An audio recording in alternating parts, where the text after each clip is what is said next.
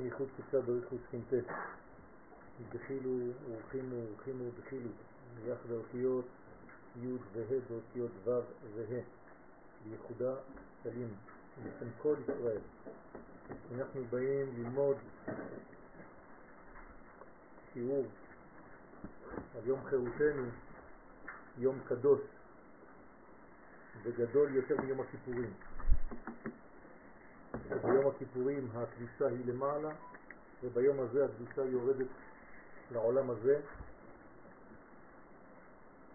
שבעזרת השם אה, הדברים ימצאו חן בעיני השם יתברך, שנזכה למעלה של היום הקדוש, וגם אנחנו בעצם נעלה את המדרגה של היום ההוא ונזכה בה.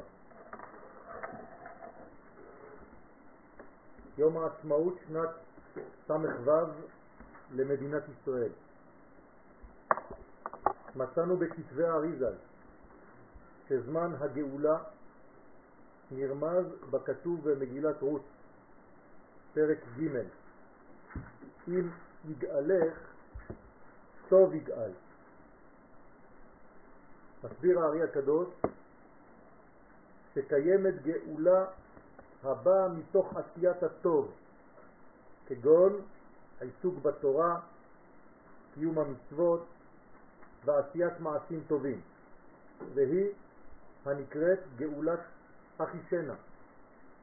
זאת אומרת שבזמן הגאולה יש אפשרות להחיש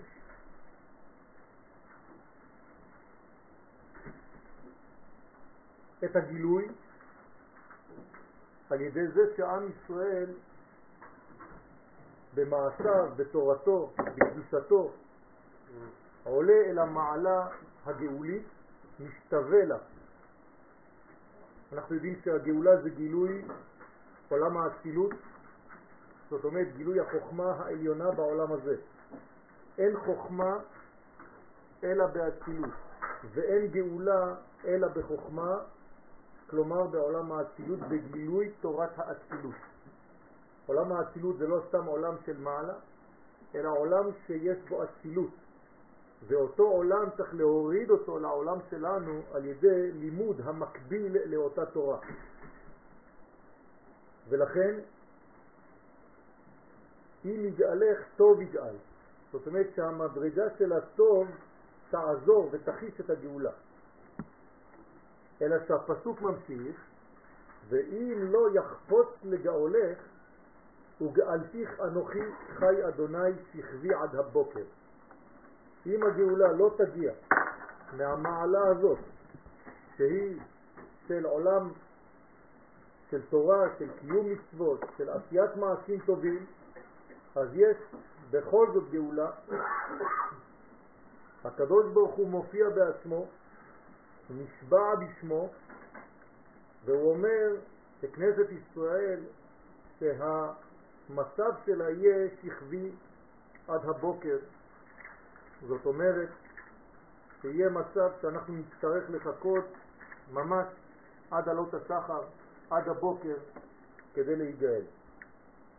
נראה לפי הזמנים שאנחנו במצב הזה, שאנחנו מחכים וממתינים ורואים כבר את עלות השחר, ודווקא במתכון הזה נעשה את הגאולה העכשווית. בבוקר זה בעיתו? כן. שתיתכן גאולה מסוג אחר, שהיא בבחינת בעיתה, שמכוונת בעיקר לקידוש שמו יתברך בעולם.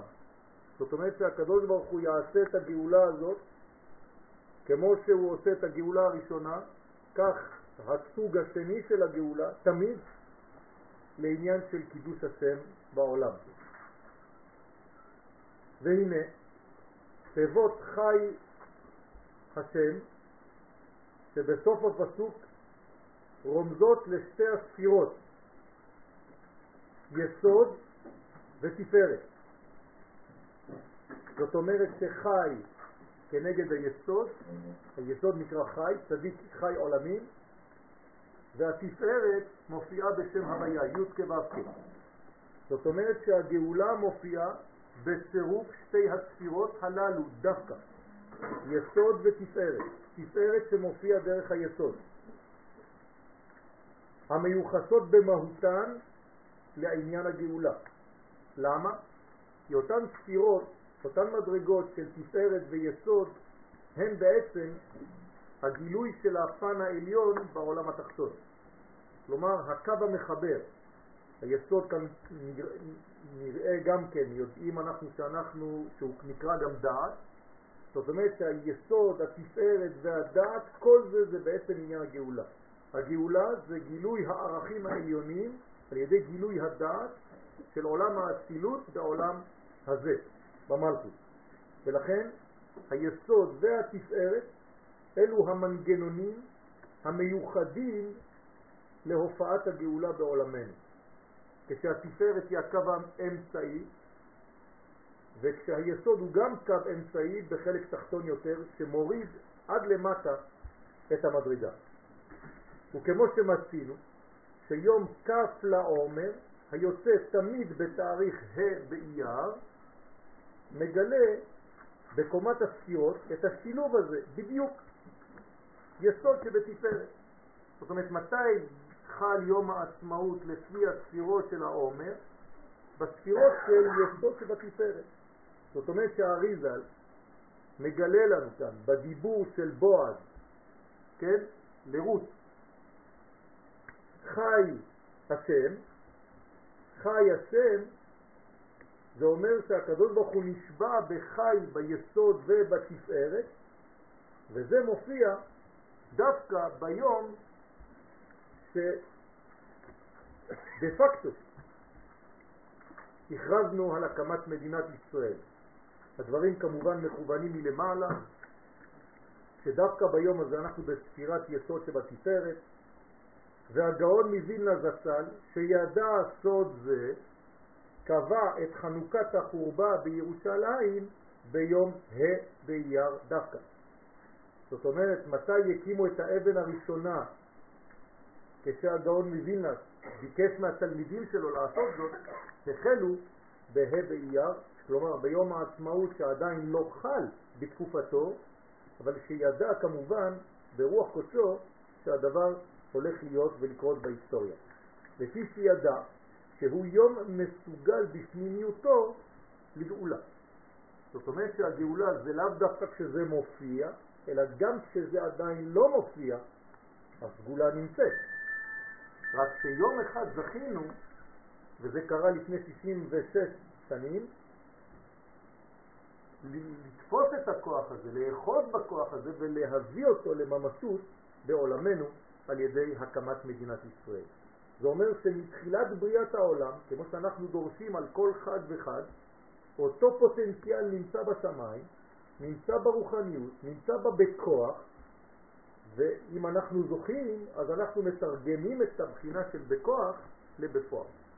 וזה מה שקרה לפני 66 שנים, שזכינו, ברוך השם, שהעביר דרכנו את האפשרות הזאת לתרגם את הפוטנציאל שהיה כבר מבריאת העולם, לעשות ממנו דבר ממשי.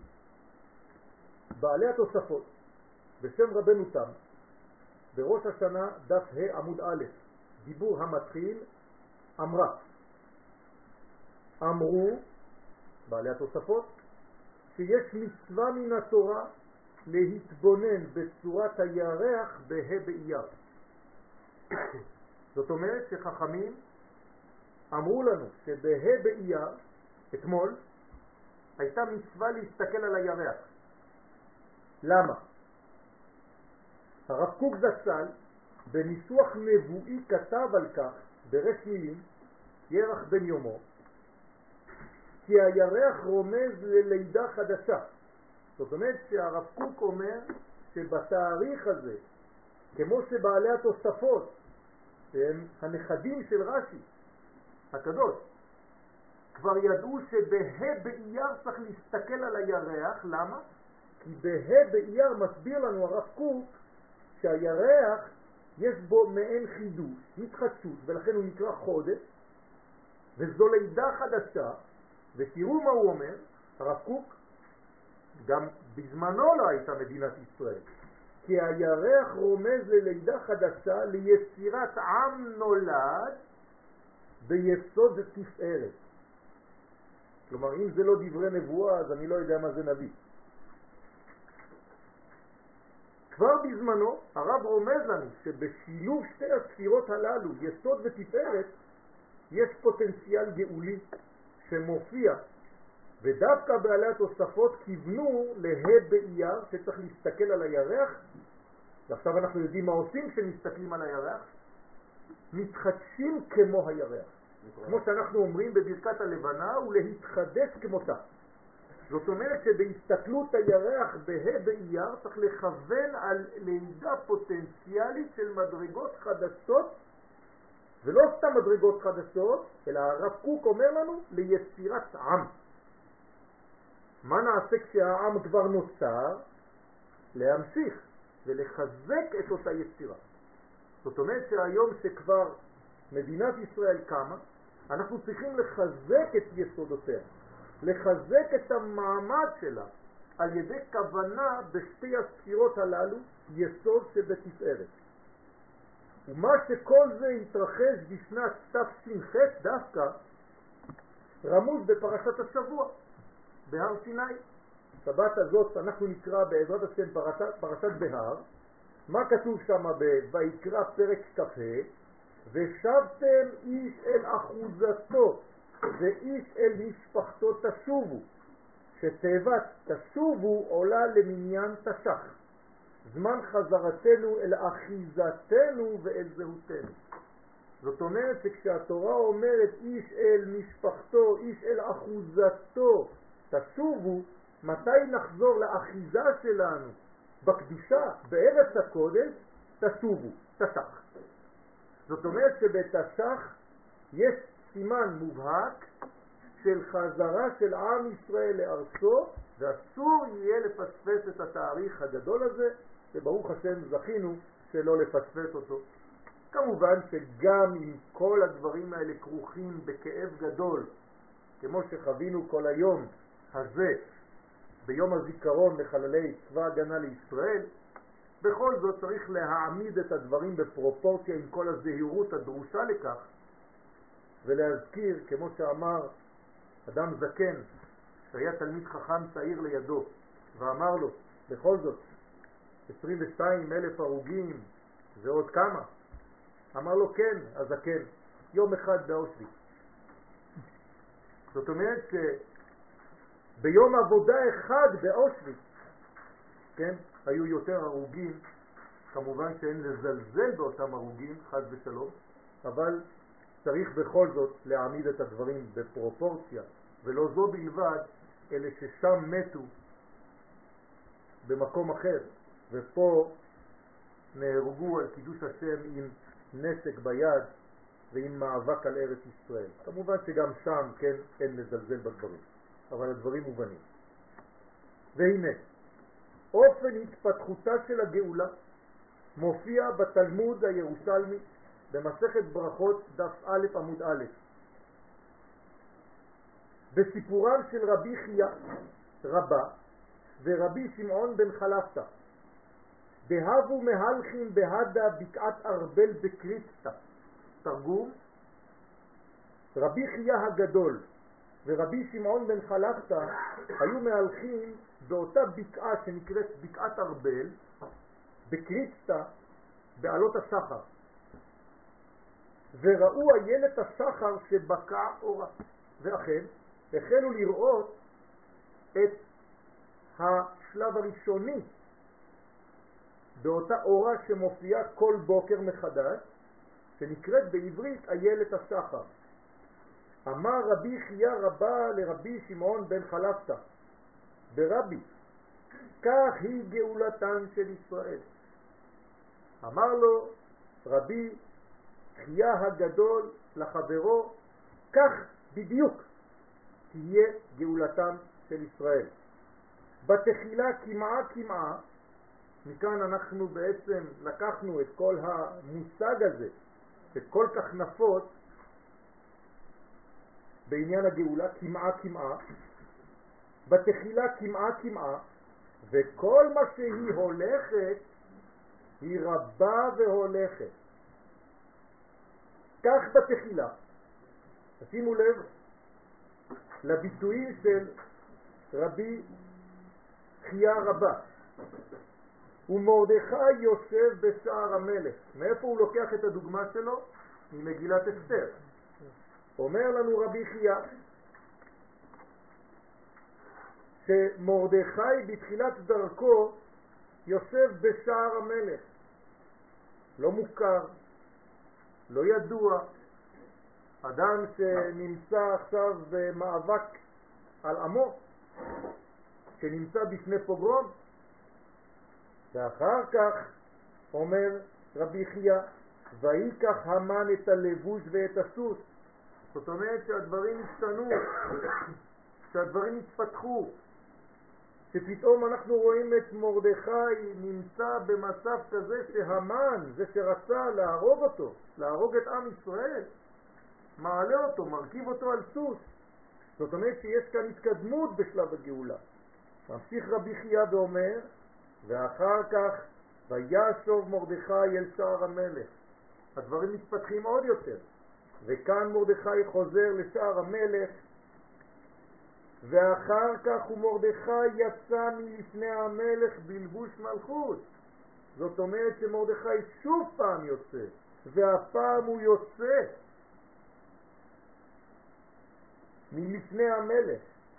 וידוע שכשלא כתוב במגילת אסתר המלך אחשוורוש, מדובר במלך מלכי המלכים הקדוש ברוך הוא, שכאן מרדכי בשלב המתקדם כבר של הגאולה של אותו זמן יוצא כבר מלפני מלך מלכי המלכים הקדוש ברוך הוא, ולא סתם יוצא, אלא בלבוש מלכות, זאת אומרת יש כאן התקדמות גדולה מאוד, יש כבר לבושים, יש כבר כלי לגילוי הגאולה. ואחר כך מסיים רבי חייה רבה, ליהודים הייתה אורה ושמחה, וששון ועיקר. זאת אומרת שאנחנו רואים את הדוגמה שרבי חייה מביא לנו בקשר לגאולה, והוא לוקח כדוגמה דווקא את מגילת אסתר. השאלה היא, למה דווקא שם?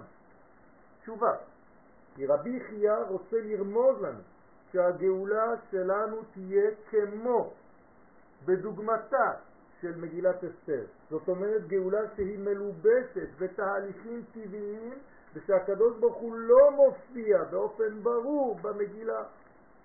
זאת אומרת שהגאולה שלנו צריך להבין את זה ולהעמיק בדבר הזה ולהכניס את זה טוב טוב לאוזניים ולראש וללב שהגאולה שלנו לא תעשה, לא תופיע בניסים גלויים. יש ניסים, מלא ניסים, אבל כולם מלובשים במהלכים טבעיים, כמו שהיה במגילת אסתר, ולכן הדוגמה באה משם. לא זו בלבד, אלא שרבי חייה רבה, רבי חייה הגדול, אומר לנו שהגאולה דומה למה? לאיילת השחר. למה? תכף נבין. ותראו את הביטויים שרבי חייה משתמש בהם. מדברי הגמרא, ואנחנו נראה את זה עכשיו, עולה כי רבי חייה הגדול מדבר על גאולה הולכת. תשימו לב למילים. כלומר, הוא מדמה את הגאולה למהלך, לדבר שהולך ומתקדם, שאסור לעצור בו. וכל מה שהיא הולכת, היא רבה והולכת. תשימו לב לחזרה, כמעט כבד. מה זה רבה והולכת? גם כשהיא רבה, היא לא מפסיקה מללכת. זה תהליך, זאת הליכה, זאת התקדמות ושינוי מצבים שלא מסתיים. כלומר, שלפי דבריו הגאולה היא תהליך ההולך ומתגבר ותופס תאוצה מכוח האינרציה שבהתקדמותו. כל מה שהיא הולכת, רבה והולכת. זאת אומרת שזה לא יהיה תהליך שהוא, בגלל שהוא טבעי, אז הוא ילך כמעה כמעה, אבל יתקדם לאט לאט לפי הכמעה כמעה, אלא זה ייראה כמעה כמעה לעיניים החיצוניות, אבל בתוך התהליך תהיה תאוצה, האצה של המהלך בצורה שהיא בעצם אקספוננציאלית.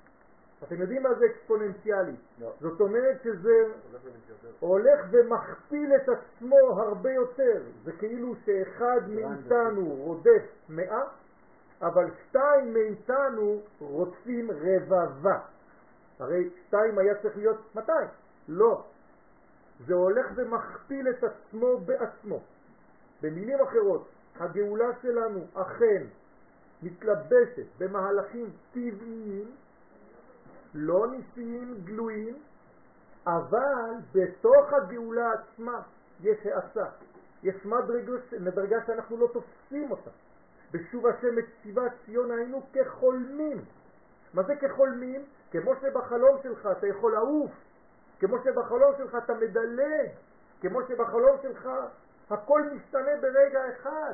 ככה גאולה בתוך המהלכים הטבעיים ישנם שינויים דרסטיים, גדולים מאוד, שמשתנים בצורה שהטבע לא יכול להכיל דבר כזה. לכן דברי הגאולה לפי רבי חייא זה תהליך ההולך ומתגבר ותופס תאוצה מכוח האינרציה שבהתקדמותו. מדובר אפוא במנגנון אקספוננציאלי, שאם כי ההתקדמות הינה עקבית, כמעט כמעט, הנה, המהלך הולך ומתעצם בצורה של התחזקות מכופלת. סליחה?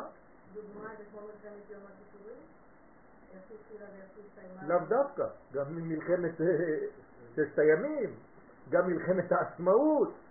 לא, כאילו שהתחלנו באחור ו... לא, לאו דווקא, אתה לא צריך להתחיל באחור או בקדים או בפנים, אלא שהמהלכים הם כל כך מהירים, תראי מה עשינו. במדינה כזאת ב-66 שנים. יש אומה בעולם שהגיעה למה שהגענו? יש עם בעולם שתרם להיסטוריה מה שעם ישראל תרם? אין דבר כזה. וזו לא איזה מין סתם גאווה, כן? עם ישראל תרם לעולם את הדברים הגדולים ביותר. אני לא רוצה לעשות לכם רשימה, לא נגמור. ומה אנחנו מקבלים תמורה? טילים, כללות, פוגרומים, שואות, אבל כנראה שעם ישראל, כן, זה מה שאנחנו מקבלים תמורת מה שאנחנו נותנים. הדברים בכלל לא שכליים.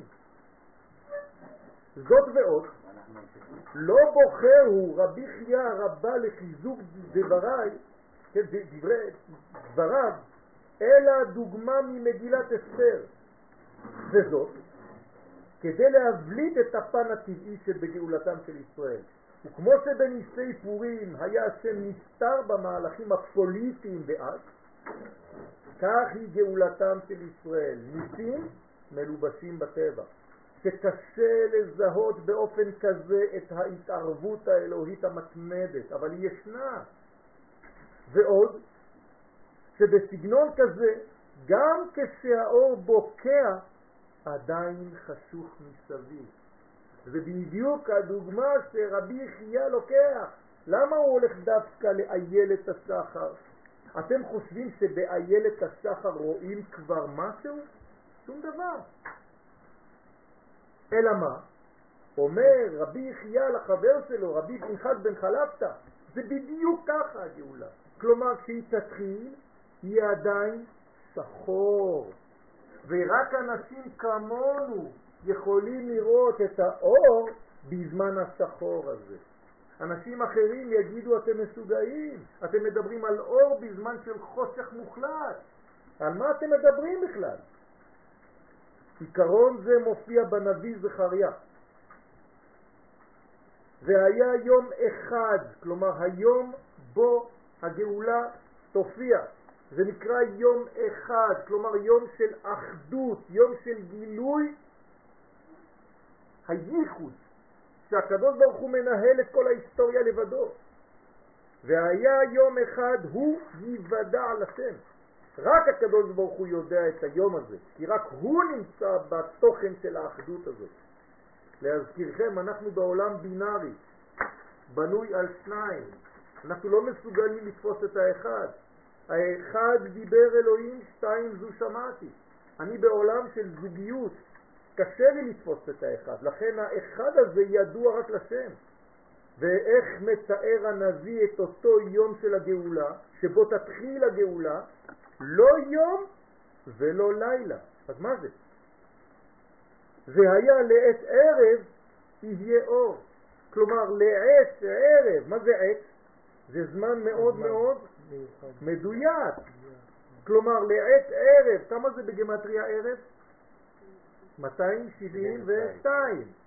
לעת ערב, 6,000 שנה עולם נברא, פחות 272, שנת תש"ח. לעת ערב יהיה אור. זאת אומרת שברגע שנגיע לערב של ההיסטוריה, של 272 שנים, פחות 6,000 שנה, זו תחילת הגאולה, שם יתחיל האור, למרות שמסביב עדיין חושך מוחלט וקר מאוד. מי שהיה בשמירה בצבא באותה עת, באותה שעה, קר לו מתמיד, קר לו יותר מכל הלילה, קר לו יותר מחצות, והחושך, לפחות לפי ראות העיניים, הרבה יותר חזק.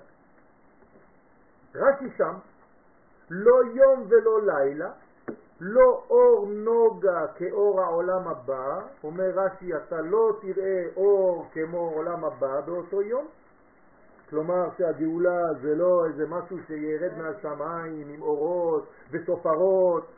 תראו מה אומר רש"י, כל מילה פה זה בול. אבל ולא את צרה כצרת שעבוד מלכויות או גלויות. זאת אומרת מצד שני זה גם לא יהיה צרה כל כך גדולה כמו שהיה לנו בגלות. זאת אומרת אנחנו נהיה בשלב של מעבר, תראו כמה זה מדויק. שבו יהיה אור גדול, אבל זה לא האור של העולם הבא, זה אור רק למי שיכול לראות אותו, כי הוא מתלבש במהלכים טבעיים, אבל זה כבר לא צרות כמו שהיינו בגלות, כי יש לנו כבר מדינה. לפי דברי רש"י, הרי שלא מדובר ביום בין כ"ד שעות, כלומר לא מדובר ביום של היום, 24 שעות, אלא בתקופה שתתבלט באופייה המיוחד בבחינת לא לילה ודאי, כלומר שכבר נהיה משוחררים משעבוד מלכויות, אלא שתהיה תקופה זו גם בבחינת לא יום ודאי, לפי שכל זה יהיה עוד לפני שלב הגאולה השלמה. סיכום ביניים, תחילת הגאולה, התחלת דגאולה, זה זמן שהוא לא זה ולא זה. אנשים לא יבינו מה זה. יגידו לך זאת גאולה, זה חושך. מצד שני זה לא ממש חושך, כי זה כבר התחיל משהו אחר, אתה רואה שמשהו השתנה. אז איך אתה מגדיר את הזמן הזה? קשה מאוד. אם כן, תקופה זו לא תהיה בבחינת כולה צרה, אך גם לא תהיה בבחינת כולה רווחה. זה בדיוק מה שקורה לנו היום, רבותיי. זה לא הצרה, זה לא הצרות. שכחתם מה עברנו לפני 60, 70 שנה בשואה? אתם רוצים להשוות? אבל זה גם לא יהיה הרווחה, איש תחת גפנו ותחת תאנתו, כנראה שיהיו עוד פיגועים ועוד מחבלים והתקופה הזאת שלפני הגאולה השלמה, תשימו לב, אני מדייק, הגאולה השלמה, ולא סתם הגאולה. היום עברתי בירושלים וראיתי באיזה חלון, כן? אנחנו מוכנים לגאולה. בושה. אז באיחור של 65 שנים, תוסיף רק השלמה, זה בסדר. הגאולה כבר הייתה. אנחנו מחכים עכשיו לשלב של הגאולה השלמה. והתקופה הזאת שלפני הגאולה השלמה תהיה בבחינת חושך ואור משמשים בערבוביה.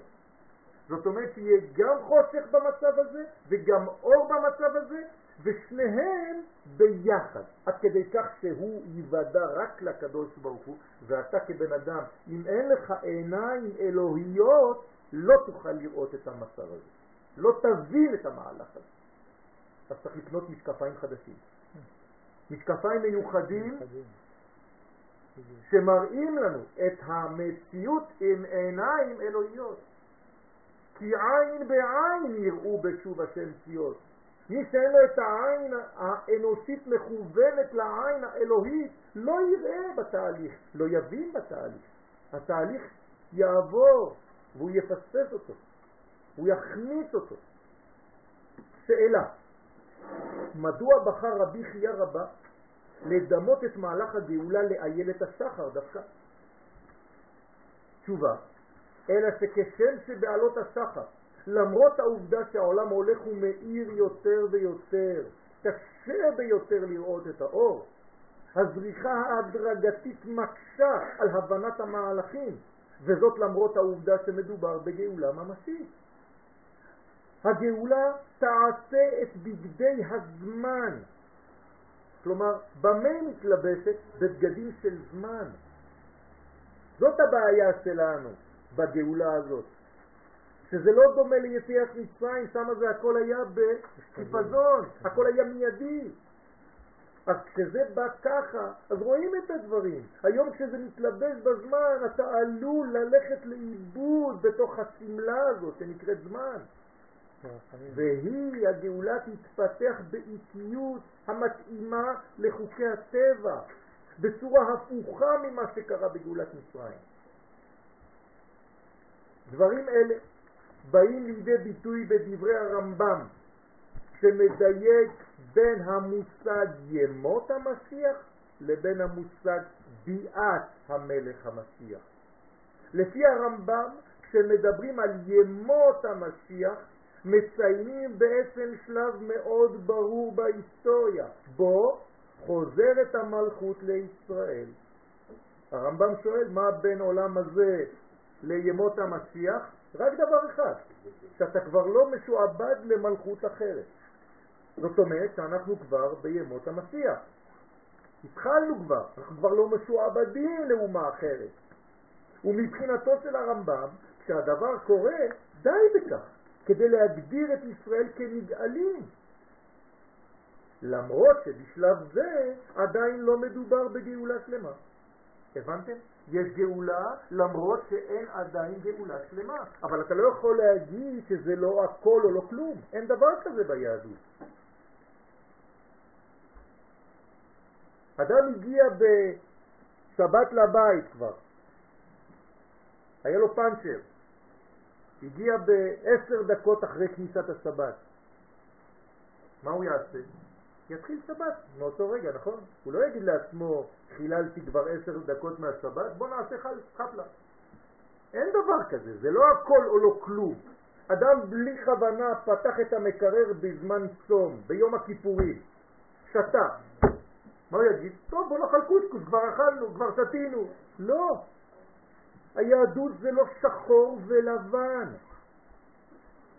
היהדות זה לא שחור ולבן. וכאן המקום לשאול, אולי באמת אין מקום להלל את השם על התחלת בגאולה? אני שואל את השאלה בכנות. למה אני צריך להגיד הלל עכשיו? אולי באמת לא צריך לעשות הלל על ההתחלה. בוא נעשה הלל רק על הסוף, בסיום. אולי צריך להמתין עד שהגאולה תופיע בשלמותה? שאלה. האמת היא שזו בדיוק המחלוקת בגמרא בין רבי יוחנן לבין רבי יהושע בן לוי במסכת ברכות דף ד' עמוד ב'. רבי יוחנן אומר, תשימו לב למחלוקת ותבינו שבערבית צריך לסמוך גאולה לתפילה. ואילו רבי יהושע בן לוי אומר שאין לסמוך גאולה לתפילה בערבית אלא רק בשחרית. על מה אתם חושבים שהם מתווכחים כאן? האם הגאולה אפשר לסמוך אותה להתחלה, לערבית, הרי היום שלנו מתחיל בערב, או שצריך לסמוך את הגאולה שיום ודאי, מחר בבוקר. תוכן המחלוקת, ככה צריך להבין גמרא רבותיי, תוכן המחלוקת קשור לשאלה ממתי אפשר להגדיר את הגאולה כגאולה. האם בהתחלתא דגאולה? כלומר בערבית, כשהדברים אינם ברורים לחלוטין? או שמא יש להמתין לגאולה שלמה שיסוד שחרית, כשהאור מאיר בוודאות. וההלכה לדעתכם לפי מי נקבעה?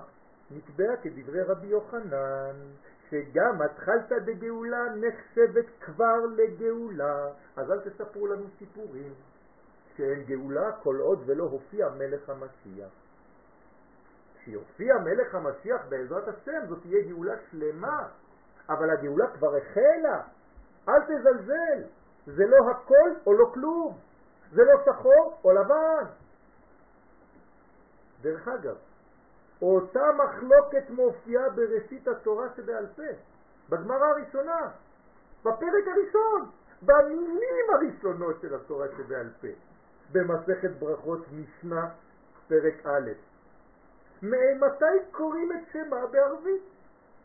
למדתם פעם את הגמרא הזאת? על מה הסבו את תשומת לבכם? לעניין מתי אומרים שמע ישראל בערב, נכון? זה לא נכון.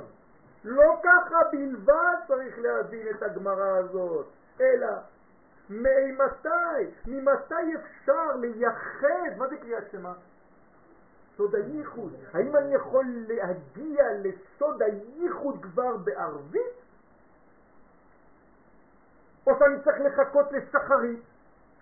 מתי אני אראה את הייחוד של השם בעולם כדברי הרמח"ל? כלומר, מתי כבר ניתן לדבר על ייחוד השם בעולם? האם אפשר לעשות זאת כבר בלילה, שואלת הגמרא? ככה היא מתחילה. כי מה מעניין את התורה שבעל פה? גילוי מלכותו יתברך, ולכן הגמרא מתחילה ופותחת רק בזה. ודרך אגב, בדפים שיבואו אחר כך מיד, על מה היא תדבר הגמרא? על דוד המלך, על מלכות דוד, מהו, מיהו מלך ישראל. אתם חושבים שזה סתם דבר של מה בכך? אלא שיש מגמה לדברי הגמרא, והם לדעת איך בונים מלכות בעם ישראל. זאת אומרת, האם אפשר לעשות זאת כבר בלילה? אתם יודעים מה זה הלילה? בזמן הגלות? או שמא יש להמתין לגילוי האור של הגאולה. וגם שם הגמרא עונה בשעה שהכהנים נכנסים להביא את תרומתם. זאת אומרת, כבר בלילה אתה יכול לייחד את שם השם, גם כשהגאולה עדיין לא שלמה.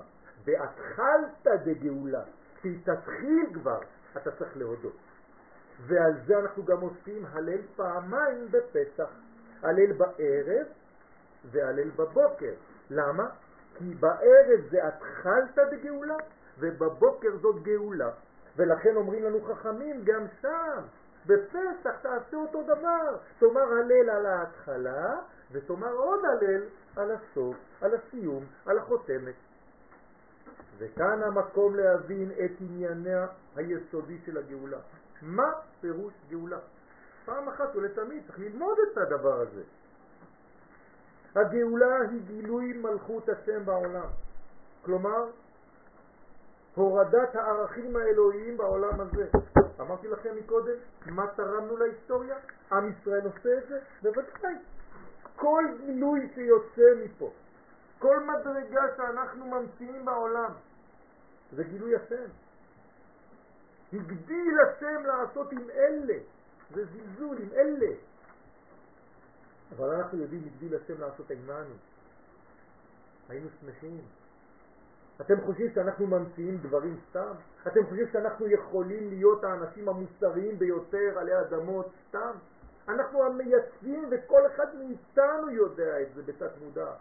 כל אחד מאיתנו יודע שהוא בעצם דגל, דוגמה.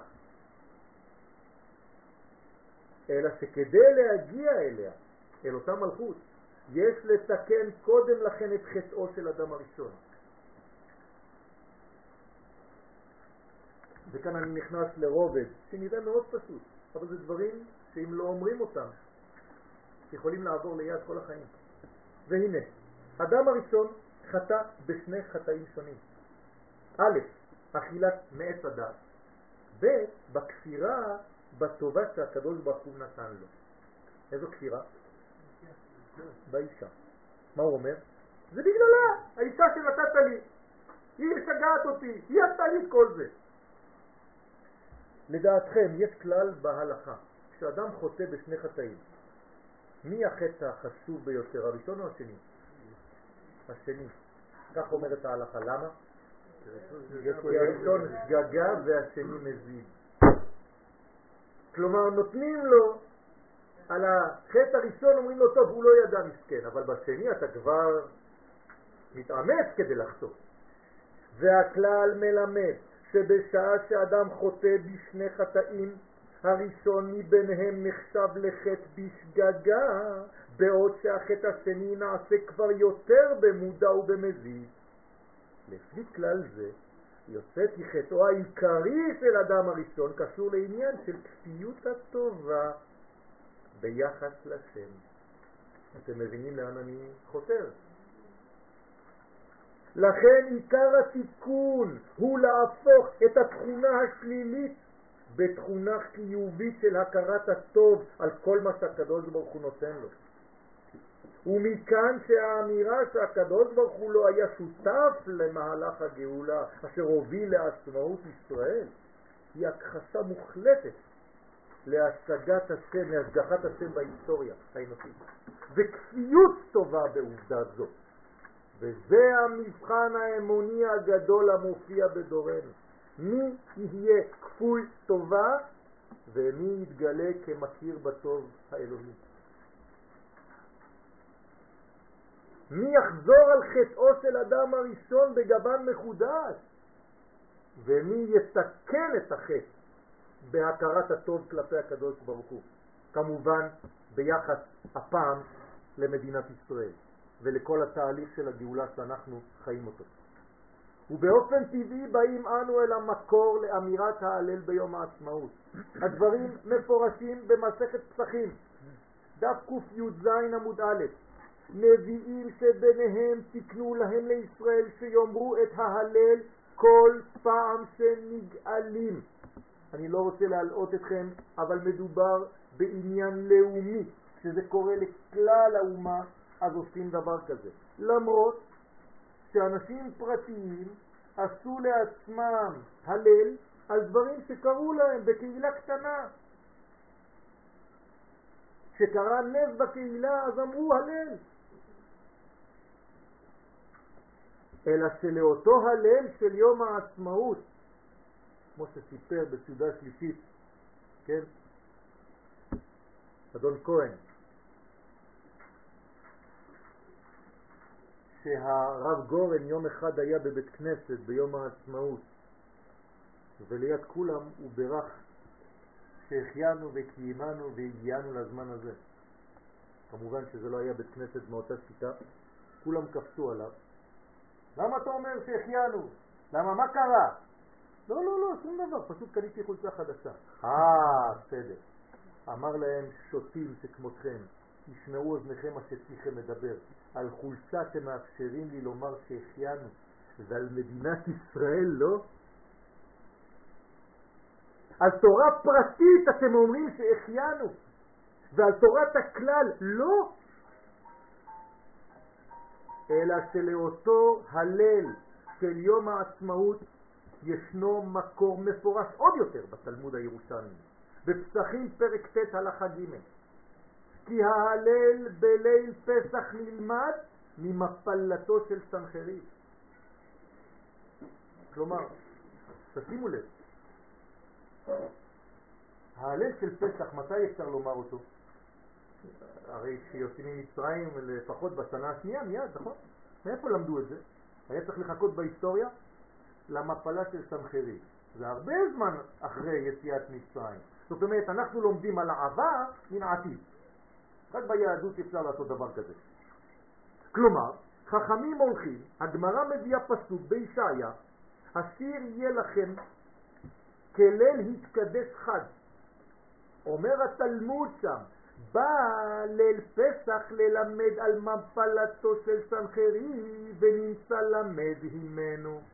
זאת אומרת, חשבנו שפסח ילמד אותנו על העתיד, ויצאנו בהיפוך שהעתיד מלמד אותנו על העבר. משהו מאוד מעניין הולך לקרות פה רבותיי. כלומר, שמן הפסוק העוסק במפלתו של סנחריב, אנו למדים רטרואקטיבית על חיוב ההלל בפסח. הגמרא סוברת שפשוט הוא שצריך להלל את השם על מפלתו של סנחריב, לא? ברגע שסנחריב נופל, אויב גדול, אתה לא אומר הלל? בוודאי שצריך, אומרת הגמרא. אלא שמזה יש ללמוד לכל מה שעתיד לקרות בהיסטוריה של עם ישראל. שכל פעם שיופיע מצב דומה למה שקרה עם סנחריב, יאמרו ישראל את ההלל. וזה בדיוק מה שאומר רש"י במקום. תסתכלו עוד פעם רש"י עם הדיוקים הנפלאים שלו. השיר יהיה לכם כליל יתקדש חג, זה הפסוק. מה אומר רש"י? שכן יהיה בגאולה עתידה. כלומר, רש"י כבר אומר לנו שביום העצמאות תעשה בדיוק אותו דבר.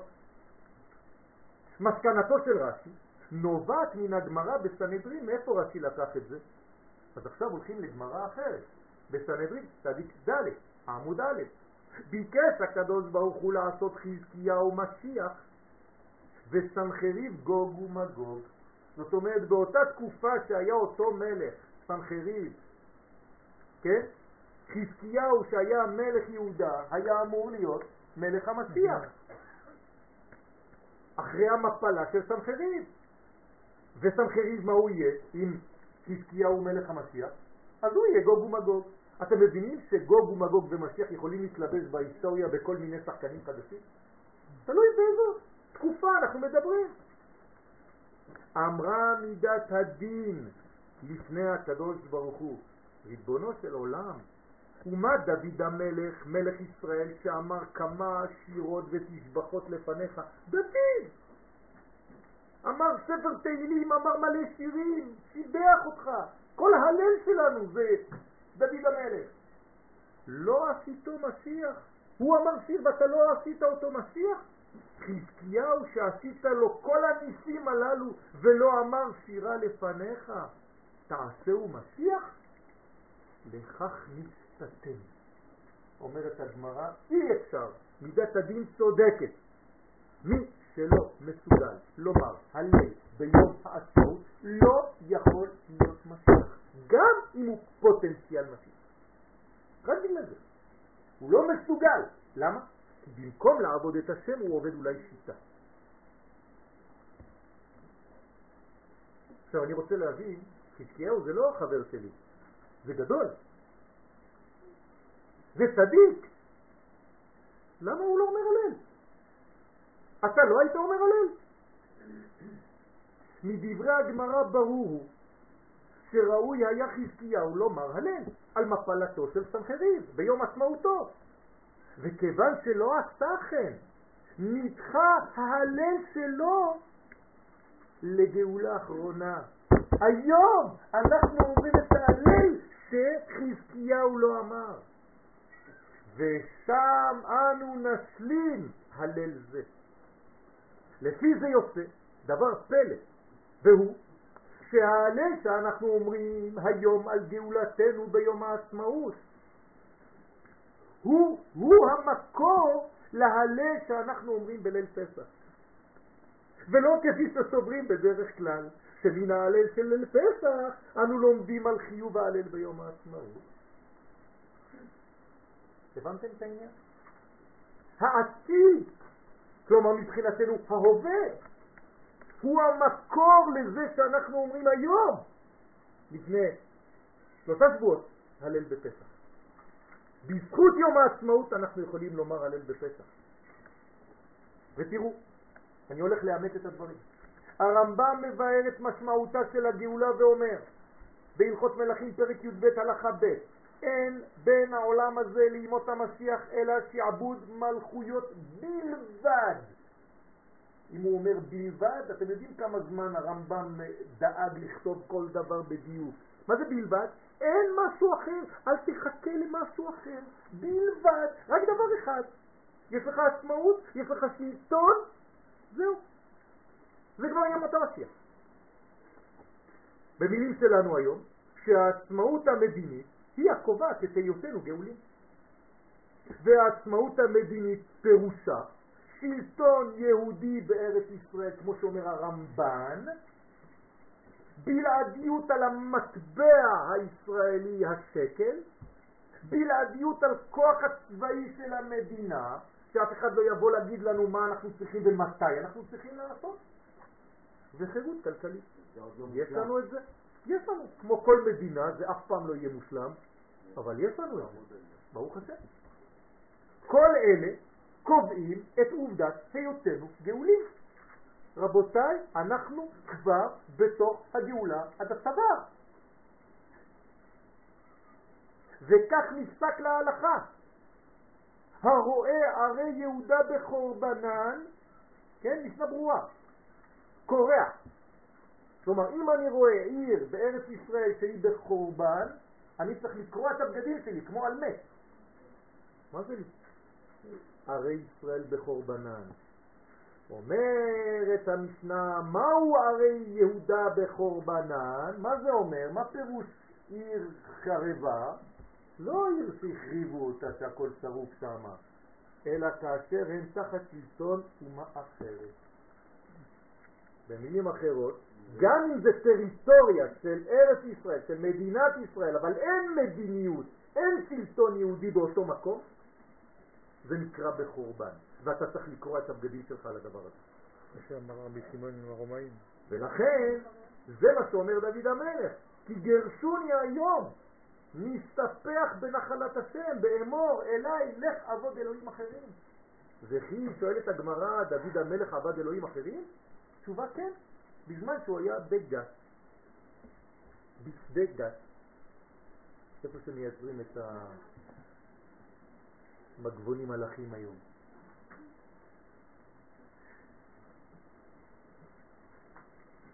מה זה אומר? זה אומר שכשאין שלטון יהודי במקום הזה, אתה כאילו עובד אלוהים אחרים. למה? כי אתה גר בחו"ל. הגמרא אומרת במקום אחר, כל הדר בחוץ על הארץ דומה כמי שאין לו אלוהים. אז דוד המלך אומר, אין לי אלוהים. ברגע שאין לי אלוהים, אני עובד אלוהים אחרים. הקדוש ברוך הוא מנע מחזקיהו להתגלות כמלך המשיח. כלומר, יכול להיות שהיו בתקופות של היהדות, של עם ישראל, מלא אנשים שהיו אמורים ויכולים בפוטנציאל משיח. אבל הקדוש ברוך הוא מונע מהם מלהתגלות בגלל דבר אחד, שלא אמר הלל ביום עצמאות האומה באותה תקופה, כלומר בתקופה שלו. והדבר הזה אינו מובן. הרי חזקיהו היה אדם צדיק, ולכן קשה להבין את הסיבה שגרמה לו לסרב להודות לשם. אלא שהיו בזה שלוש סיבות אפשריות. סיבה א', סיבה דתית. חזקיהו חשב שהעצמאות זה פוליטיקה, ואין לפוליטיקה שום קשר עם תורת השם. לכן חזקיהו פועל בזמן מלכותו להעביר את כל תקציבי החקלאות לישיבות. זה מה שעושה חזקיהו, אני לא ממציא לכם כלום. כלומר, כל התקציב של המדינה, לאן הוא מעביר את זה? לישיבות. עד שכל הארץ, אומרת הגמרא, הייתה מלאה תורה מדן ועד באר שבע. אבל מה חסר? אוכל. מדינה. מלא ישיבות. אלא שמרוב דתיותו אינו ראה שום ערך עליון במאורעות הלאומיים שהתרחשו בימיו. זאת הסיבה הדתית. סיבה שנייה נוטה לגישה שמאלנית. חזקיהו מתעורר בבוקר ורואה לנגד עיניו 185 אלף גופותיהם של חיילי סנחריב. חזקיהו מזועזע מן המחזה המחריד וקובע שלא ייתכן שמעשי ידיו של הקדוש ברוך הוא טובעים בים והוא יאמר שירה. אה. בוודאי, לא ממשה, מהמלאכים, כן. שאמרו איך בניך טובעים בים ואתם אומרים שירה. זאת אומרת שהייתה כאן גישה מאוד מאוד, אה, כן, אוניברסלית, בסדר, אה, תשמע, בכל זאת, אני לא יכול להגיד הלל. דרך אגב, שמעתי גם במרכאות סיבה דתית לכך. אמר רב אחד לאחד מהרבנים שלנו במכון, אני לא אומר הלל ביום העצמאות כי באותו יום מתו מהאויבים שלנו. יש הכל. סיבה שלישית, סיבה לאומית, ימנית. עכשיו, כלומר, סיבה של דתי-לאומי. חזקיהו זוכר את חורבנה של מלכות ישראל כמה שנים קודם. ומספיק מכך שאי אפשר לומר הלל בשעה שיהודים מגורשים מגוש קטיף. מבתיהם. אתם מבינים? אומר חזקיהו, מה אתה רוצה שאני אגיד הלל על המדינה הזאת? המדינה הזאת שלך חיילים. גורשנו מהבתים שלנו. כמה שנים קודם, אתה רוצה שאני אגיד הלל? שאני אמשיך להגיד הלל? לא רוצה. הנה, שלוש סיבות אפשריות למה לא אומרים הלל ביום העצמאות. כמובן שזה לא סיבות שלו, אני רק תפסתי טרמפ על זה. זה סיבות שיכולות אצלנו להתעורר. אך הגמרא ממשיכה ומספרת שאומנם סירב חזקיהו לומר הלל, אך דמות אחרת הופיעה במקומו וביקשה לאומרו. מי? מיד פתחה הארץ ואמרה לפניו, ריבונו של עולם, אני אומרת לפניך שירה, תחת צדיק זה. כלומר, הוא לא רוצה להגיד הלל, לא חשוב, אני אומרת הלל. כשהגמרא אומרת שהארץ פתחה את פיה, מי זאת הארץ? עם ישראל, זה האנשים הפשוטים. הם לא אכפת להם ממה שקורה, הם מדליקים על האש ביום העצמאות והם אומרים תודה בגוון שלהם. גם אם הם לא בבית כנסת ולא אומרים הלל, זה ההלל שלהם שם. מי שעושה על האש ושמח עם החברים שלו, גם אם הוא לא אמר את המילים, ברוך אתה אשר קידשנו במצוותיו לגמור את ההלל, זה ההלל שלו, הוא מודה לקדוש ברוך הוא, לך תשאל אותו ותראה מה הוא יגיד לך. הגענו השבוע מכל מדינות העולם למספר 11 באנשים המאושרים. כלומר, אנחנו המדינה ה-11 בעולם שאנשים אומרים שהם מאושרים לחיות בה. פלא פלאות עם כל מה שקורה לנו. כמובן שלפנינו יש אה, כמה מדינות שלא קורה כלום, אני יודע, אני מכיר אותן, כגון הולנד, שווייץ, כלום לא קורה. הייתי בבית מלון בשווייץ בתערוכה, בבוקר ראיתי מול העיניים שלי שדה, מלא שלג, מפרה כזאת שקטה, מסתכנת לכיוון שמאל. חזרתי אחרי הצהריים, אותו שלג, אותו שדה, עם הפרה מסתכלת לצד ימין. לא קרה כלום. הייתי בקנדה. ההצבעה שם זה אם השלטים ברחוב יהיו בצרפתית או באנגלית. הלוואי עלינו שטויות כאלה, כן? הארץ אמרה, אני הולכת לומר הלל, ועשהו משיח, תעשה, רק יבוא משיח, מה אכפת לנו אנחנו? פתחה ואמרה שירה, והיא אמרה, כלומר האנשים של אותה תקופה אמרו הלל, שנאמר, מכנף הארץ זמירות שמענו, שביל הצדיק. עם ישראל בעצמו, בצורה אינטואיטיבית, ביקש לומר הלל, בעוד שהמלך עצמו לא רצה. כלומר, לפעמים האחראים שלנו לא מבינים דברים שהאומה בעצמה מבינה. מה? שמענו, צבי לצדיק, זאת אומרת, מה זה צבי? גאולה, פורקן, חופש. היום אנו מודים לשם על הזכות הגדולה שניתנה לנו להיות חלק מאותה אומה שיודעת לומר שירה באופניה השונים. לכן כתבתי באופניה השונים. גם אם הם לא יבואו לבית כנסת היום. הם ירקדו הערב, זה הלב שלהם, רבותיי. ובזה מתקנים אנו את חטאו של אדם הראשון, הכולל את כל חטאי האנושות כולה. כשבראש ובראשונה של כל החטאים עומדת התכונה השלילית של כפיות הטובה. משנה לשנה הולכת גאולתנו ומתעצמת, ולמרות הצרות הפוקדות את האומה ואת יחידיה, הולכת במרכאות כפולות, ומתבררת זהותנו הכללית. אנו מתרחקים לאט לאט מן הסגנון הגלותי שלבשה היהדות בגולה כשהייתה בעיקר עסוקה בענייני הקדושה והטהרה של הפרטים. מה עושים בחוץ לארץ הרבנים? זה מקצוע, מסכנים, מתעסקים במי שנולד, עושים לו ברית מילה ביום השמיני, עוזב את הבת, מחכים לבר מצווה או לבת מצווה, ואחרי זה מתעסקים בקבורה. זהו. אין כלום. אנחנו היינו שם, רבותיי. שלא יספרו לי סיפורים, אני עשרים שנה הייתי בצרפת, ראיתי מה הולך שם. וכמה מתעסקים בכשרות שם.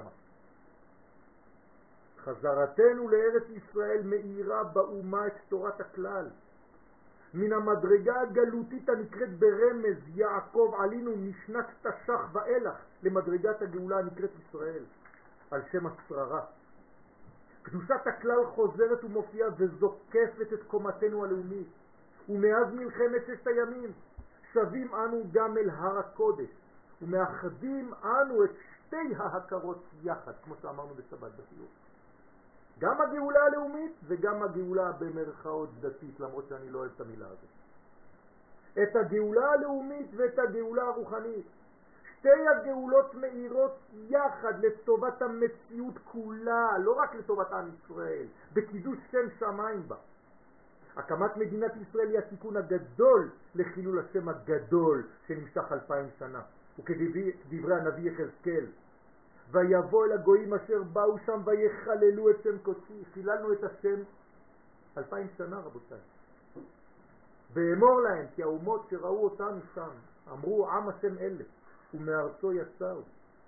ואני הקדוש ברוך הוא לא יכול לסבול את זה שמחללים את השם שלי. ואחמול על שם קודשי אומר הקדוש ברוך הוא.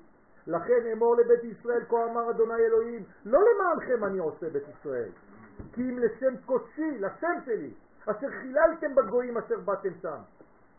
ואני עכשיו צריך לעשות הכל הפוך. וקידשתי את שמי הגדול המחולל בגויים אשר חיללתם. תראו כמה פעמים חיללתם, חיללתם. וידעו הגויים כי אני השם נאום השם אלוהים בהתקדשי בכם לעיניהם. ואיך הוא עושה את זה? איך כל זה קורה בפועל? ולקחתי אתכם מן הגויים וקיבצתי אתכם מכל הארצות. אתם חושבים שהשלב הראשוני בארץ ישראל נקרא קיבוצים סתם?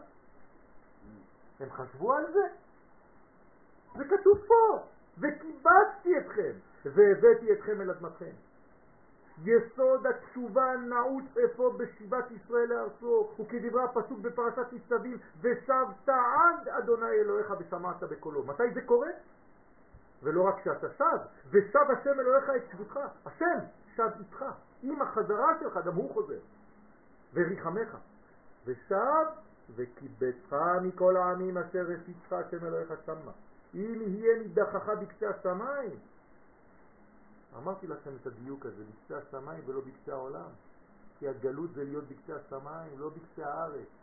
כי האנשים ביהדות בגולה זה קצה השמיים, אין להם רגליים. משם יקבצך השם אלוהיך ומשם יתרחך, והביאך השם אלוהיך אל הארץ אשר ירצו אבותיך וירשתה. יש לך מצווה לרשת אותה. וכאן ההלכה של הרמב"ן. כן? לרשת אותה ולא שנעזבנה ביד אחר מזולתנו. הרב ישראל טייכטל זצ"ל, בספרו אם הבנים שמחה, הצביע על מציאות השיבה לארץ ישראל והוא קורא לתשובה. כשאנו חוזרים לארץ ישראל הוא אומר, זה גופה לתשובה תחשב, וזה עיקר התשובה אומר.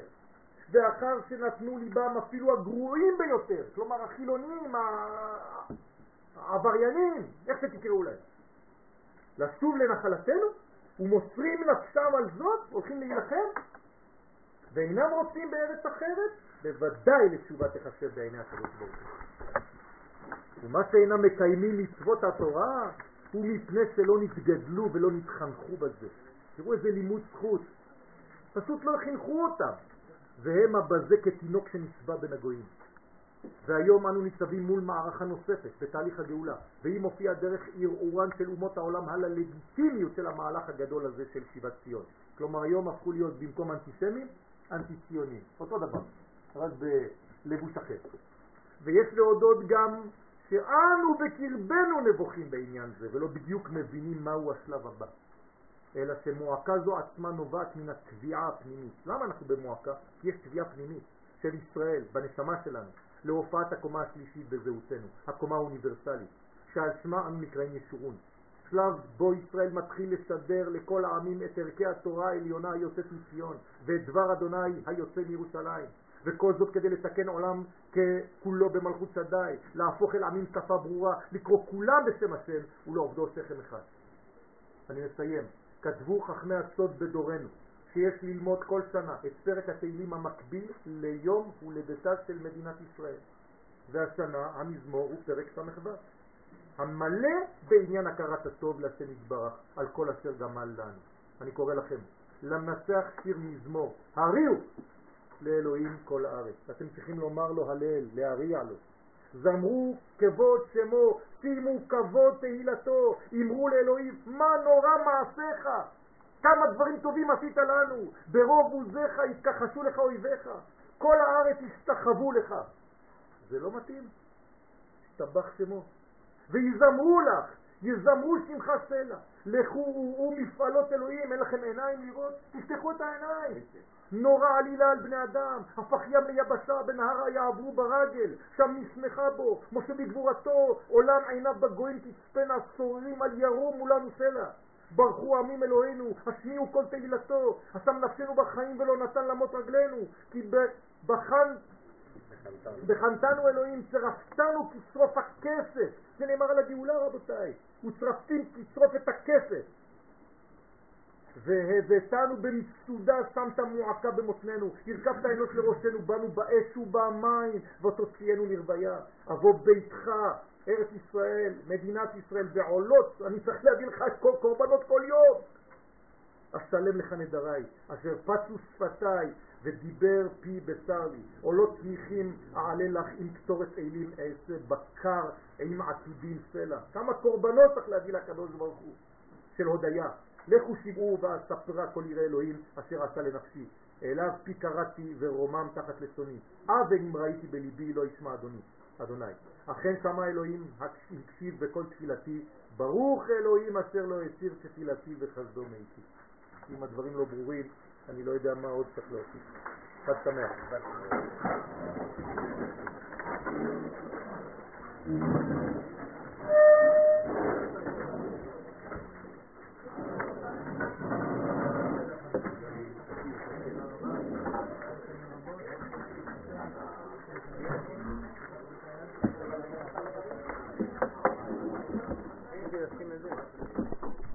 כן, אבל לא באת, האיצה בי, שמתי מה ששמתי.